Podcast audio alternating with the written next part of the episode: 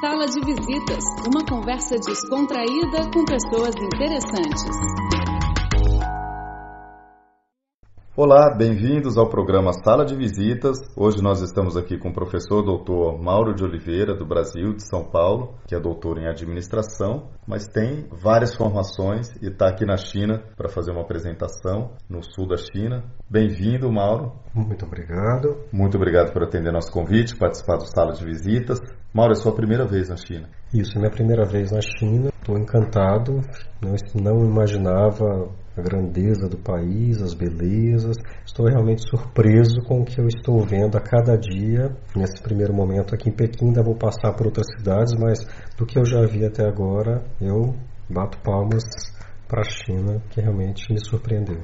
O que, que te surpreende mais? Eu acredito que inicialmente a quantidade de pessoas, né? Porque você vê muita gente no metrô, vê muita gente no ônibus, vê muita, muito carro na rua. Eu sou de São Paulo, moro lá. São Paulo é uma cidade gigante, também tem muito carro, muita gente. Mas aqui, uma coisa muito interessante também que me chamou a atenção é o fluxo de bicicletas né, compartilhadas. Eu acho que nós vivemos no mundo hoje do compartilhamento, então isso eu achei fantástico, eu achei muito legal as pessoas poderem ir de bicicleta até o metrô e depois de lá pegar o metrô. Então isso eu achei muito, muito, muito bacana. Isso me surpreendeu e, claro, a culinária é muito diferente de tudo que eu conheço.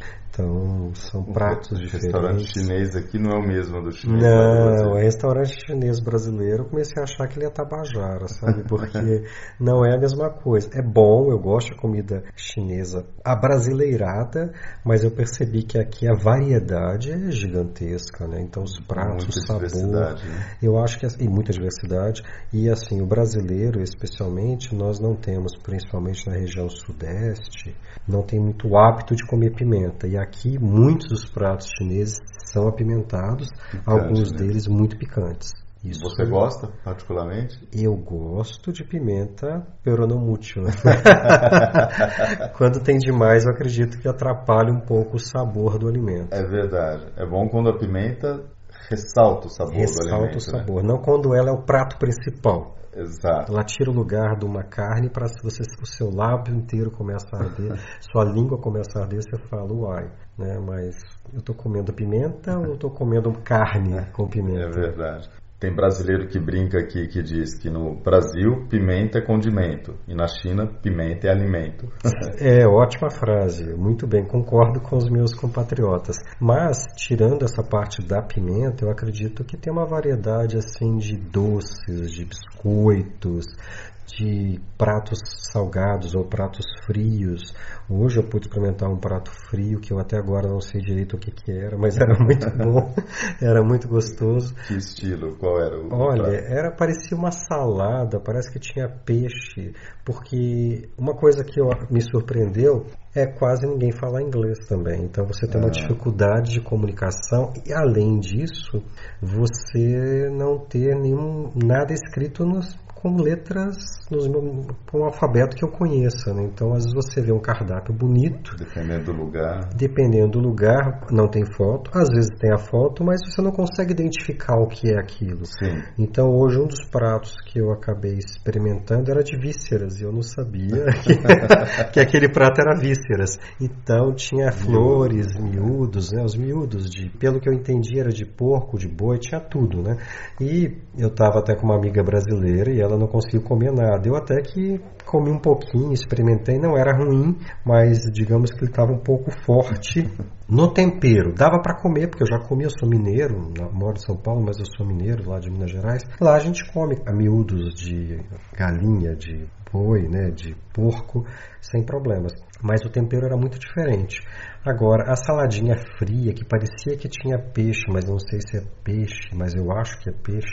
E depois, por fim, um outro pratinho, que esse eu vi em todos os lugares, mas eu me perdoe, eu não sabia o nome. Parece um bolinho branquinho. Ah, o pausa. Pausa. Pausa. É, que é esse daí que é Sim. gostosinho. Ele tem recheio de porco ou de carne de vaca. Isso, às vezes legumes também. Isso, esse foi bem gostosinho. Eu já tinha visto esse bolinho, em todo lugar vende, tem até Sim, sim.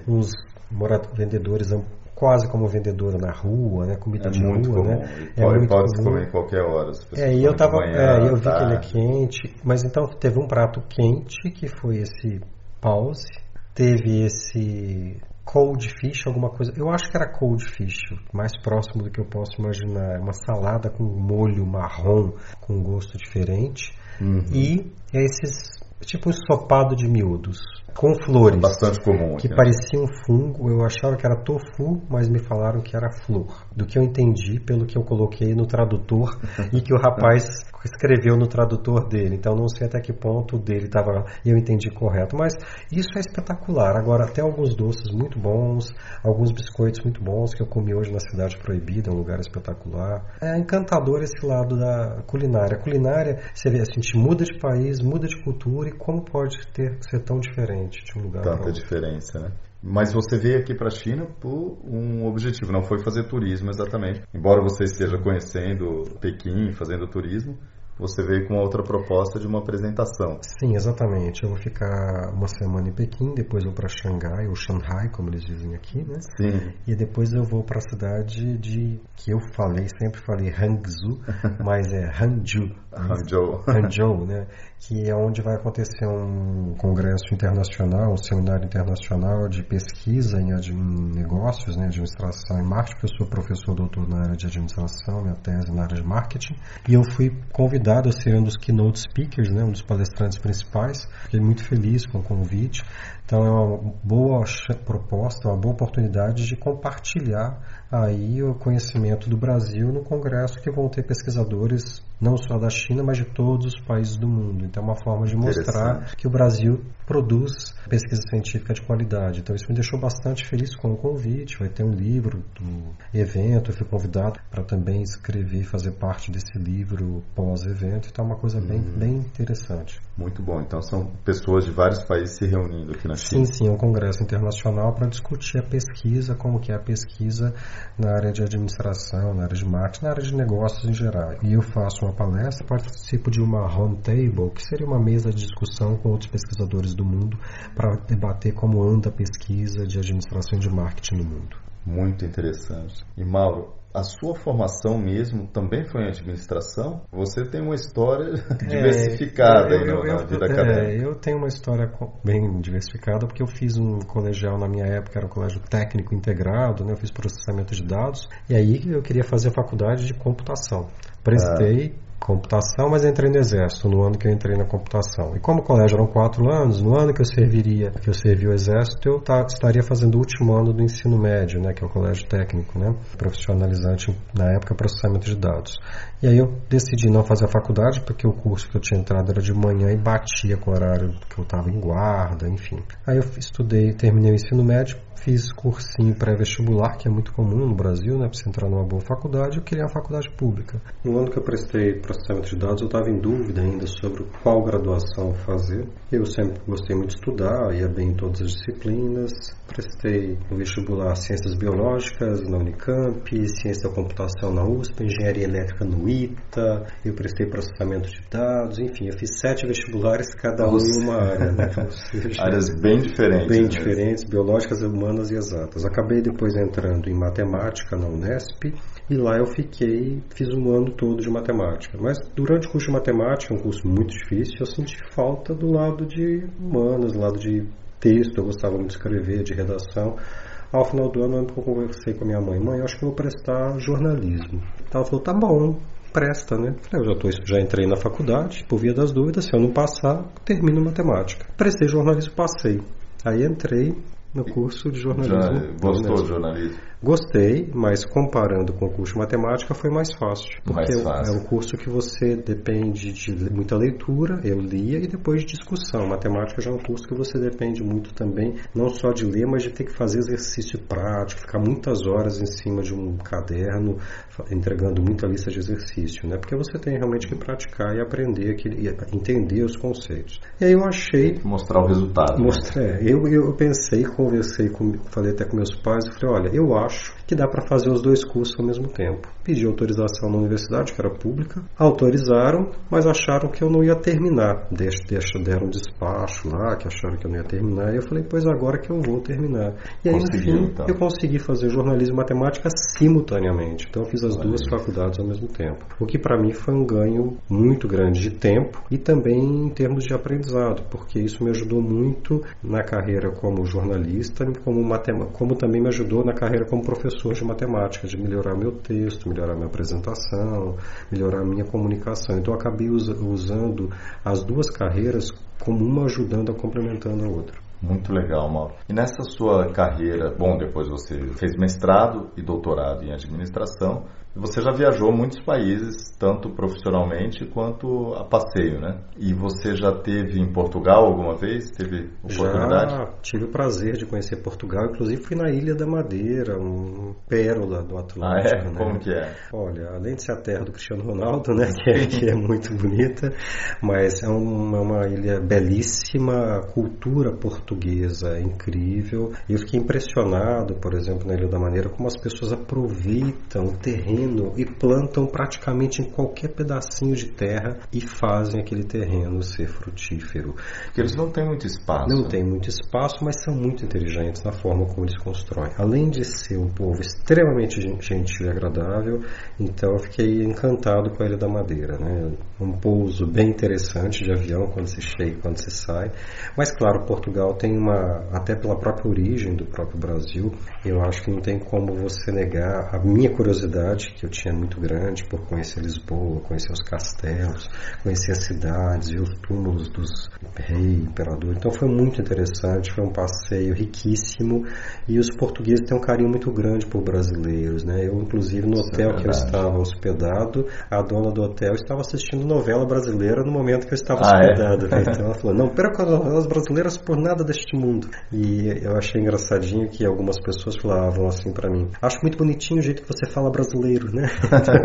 então eu falei, olha, que bacana. Né? Então eu fiquei muito satisfeito com Portugal, comida muito boa, as pessoas muito educadas, todas as cidades que eu pude visitar foram várias, eu fiquei realmente encantado. É um país pequeno, mas que é muito grande pelo seu poder de conquistador, pelo tanto que ele chegou. Chegou até na China, né, na verdade. Sim.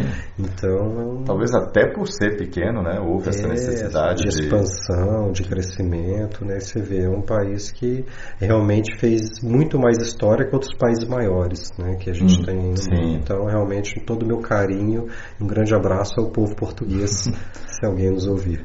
Legal, com certeza. E Portugal, a gente está ligado, você citou as novelas, e de fato eu acho que hoje o português, né, os nativos de Portugal, eles entendem bem o, o nosso português falado no Brasil, e a novela, os programas de televisão, acho que ajudam muito isso, né? Sim, a gente tem uma produção de novela brasileira que, que conseguimos exportar não só para Portugal, como para vários países do mundo. Algumas delas foram traduzidas em mais de 100, 150 idiomas, então isso é bem interessante, a gente fazer esse levar a cultura brasileira para outros povos e o mais interessante, nós que fomos um dia colônia de Portugal, hoje podemos levar um pouco da nossa cultura brasileira para um país na Europa. Eu acho que é orgulho para todo brasileiro e, não deixa de ser um orgulho para o próprio português, né, que vê o desenvolvimento do nosso país.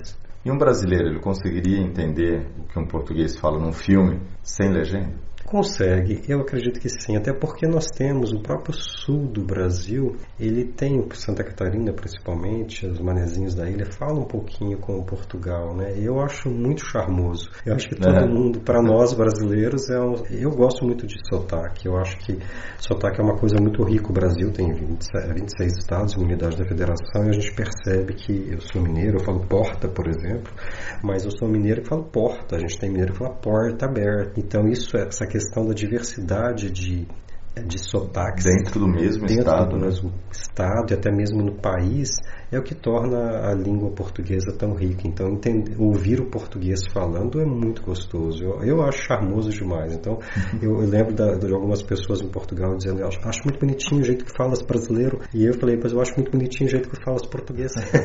então, foi uma troca Sim. de elogios e de gentilezas muito salutar e que eu quero ainda voltar com certeza mais vezes em Portugal. Que legal, Mauro. Espero que você volte também mais vezes para a China, a trabalho, a passeio, que você possa aproveitar e conhecer um país muito grande com muita riqueza cultural também. Com certeza, a China me encantou. Mauro, queria te agradecer muito por essa entrevista, por ter cedido o seu tempo aqui para conversar com a gente e seja sempre bem-vindo. Muito obrigado, Rafael. É um prazer e agradeço a todos aí pelo convite. Muito obrigado. Estamos encerrando mais um programa Sala de Visitas. Até a próxima semana.